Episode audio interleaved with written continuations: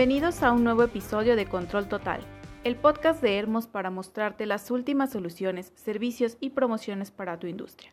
El día de hoy tenemos el privilegio de saludar al ingeniero Ángel Pérez, gerente nacional de Flux Dominion México, quien está con nosotros para compartirnos algunas claves que te llevarán a reducir tiempos y costos en inspección de fugas en sistemas de aires comprimidos y tener mayores ahorros de energía. Ingeniero, muchas gracias y bienvenido.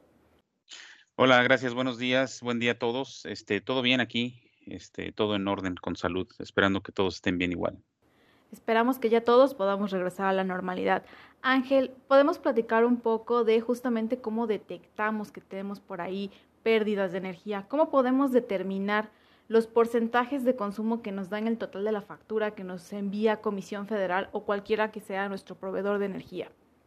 Ah, muy bien. Mira, es una excelente pregunta eh, porque prácticamente hoy todos, todas las empresas, eh, hablo de diferentes tamaños, hasta nivel casa, habitación, todos quieren ahorrar en diferentes aspectos. Entonces, eh, de repente el ahorro se vuelve mecánico, es decir, le vamos a bajar al consumo de papel 50%, al consumo de energético 50%, al consumo de energía 50%. Entonces, hablando de los usuarios industriales, les han estado recortando el presupuesto por un tema de ahorro, lo cual tiene sentido el ahorro, sin embargo, este, sigue siendo mecánico, es decir, no es medido. Ahora, yéndonos a la parte donde los, nuestros usuarios, nuestros clientes tradicionales pueden tomar acciones precisamente en el tema del consumo de energía, por dos razones. La primera es porque la energía en los últimos 10, 12 años se ha incrementado en porcentajes tremendos, prácticamente exponenciales, y sigue siendo la misma máquina, pero hoy cuesta mucho más eh, energizarla para producir este cierto... Eh, producto que va al mercado, pero ya a un costo mayor. Entonces, eh, ahí tenemos muy, buena oportunidad. Entonces, dentro de una planta, pues tenemos diferentes tipos de cargas. Hablamos tal vez de iluminación, circuito cerrado de televisión, motores, etcétera. Y la suma de esas cargas, pues nos da el consumo total de energía que vemos en la factura del proveedor, como indicas.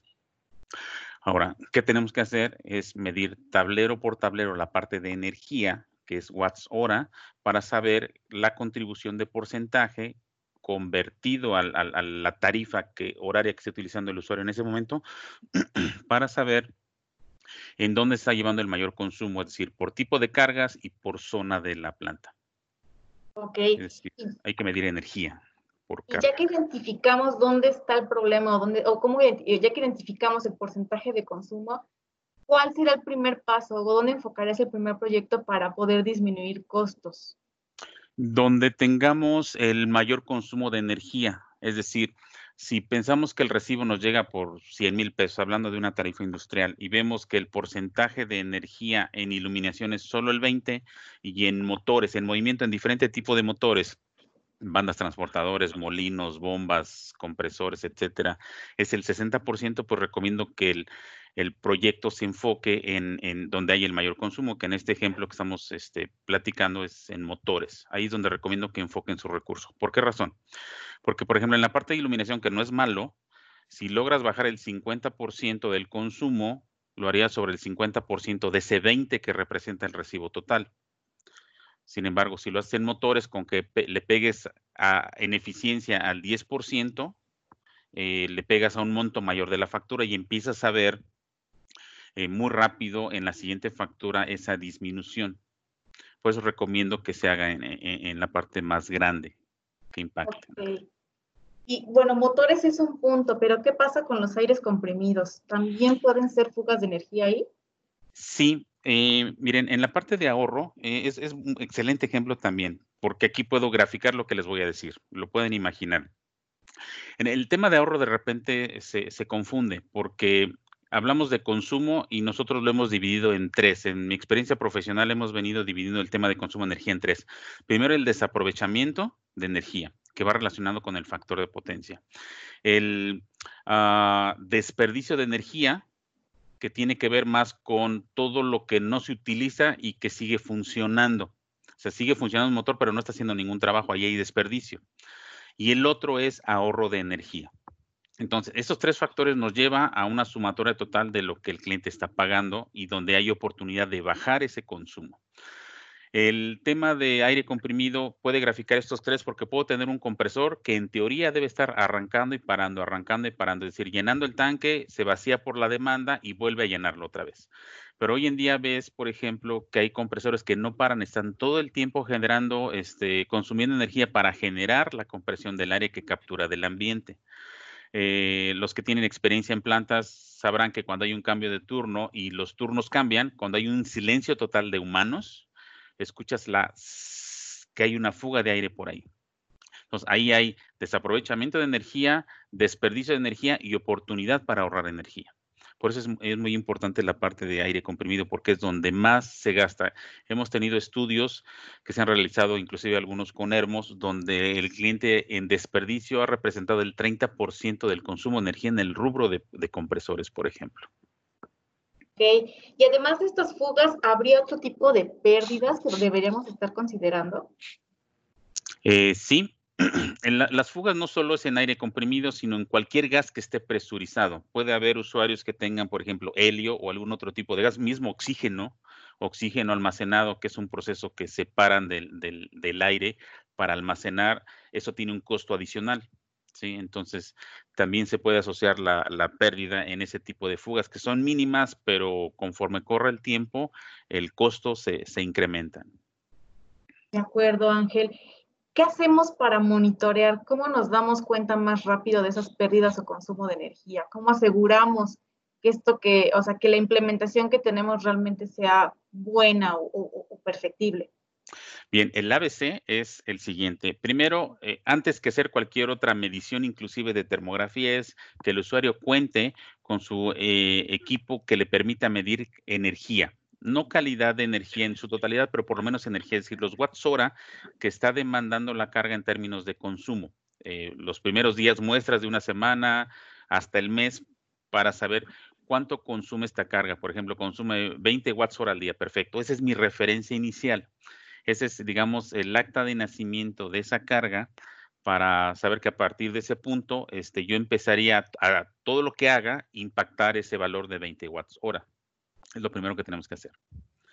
Posteriormente, me adelanto quizás a la siguiente pregunta, es eh, eh, empezar a utilizar otras tecnologías de carácter predictivo como cámaras ultrasónicas para ver dónde están las fugas y empezar a calcular los tamaños o dependiendo del procedimiento de mantenimiento del usuario para ver dónde están las fugas y empezar a, establecer la ruta para reparar esas fugas y empezar a mitigar eh, e, ese desperdicio de energía.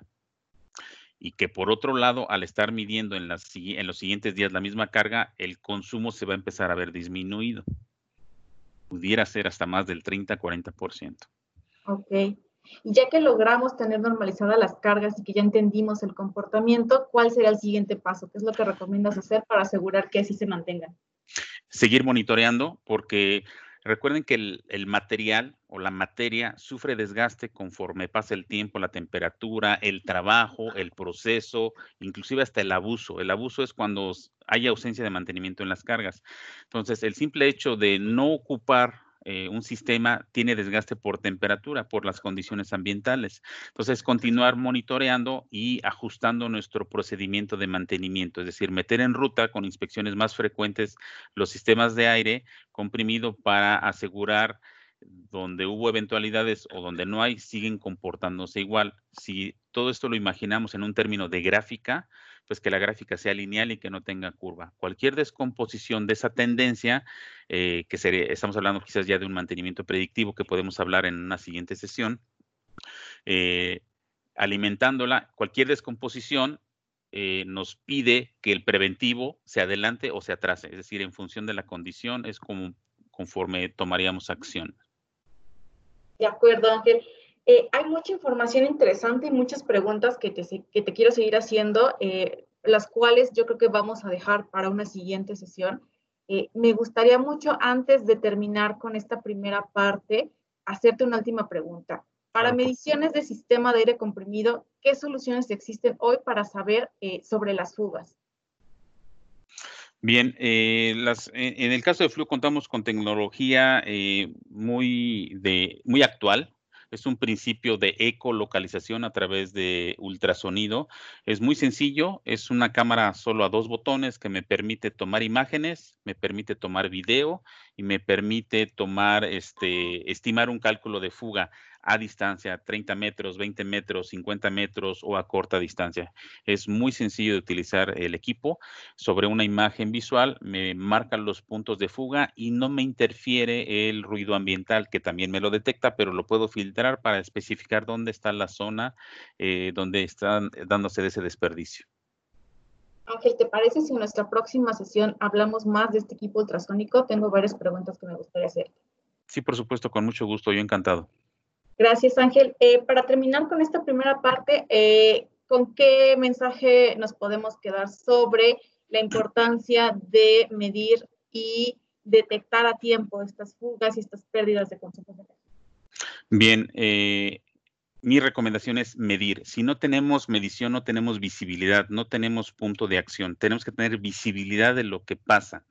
Y mantenimiento, por ejemplo, es un área que regularmente se ve digamos, eh, muy golpeada porque cuando hay fallas es mantenimiento, cuando hay un problema es mantenimiento, pero cuando mantenimiento hace las cosas bien, mantenimiento no figura. Entonces, el monitorear, el entregar estas evidencias y mostrar que hay ahorro, o sea, se está monetizando el ahorro eh, con herramientas predictivas y gráficas, es lo que recomiendo que hagan finalmente, que muestren lo que el trabajo finalmente de modo positivo eh, está teniendo, que está teniendo efecto sobre el, ingreso de la empresa para la que trabajan. Gracias. mi recomendación. Excelente. Ingeniero Ángel, ¿cómo podemos contactarte para tener más información?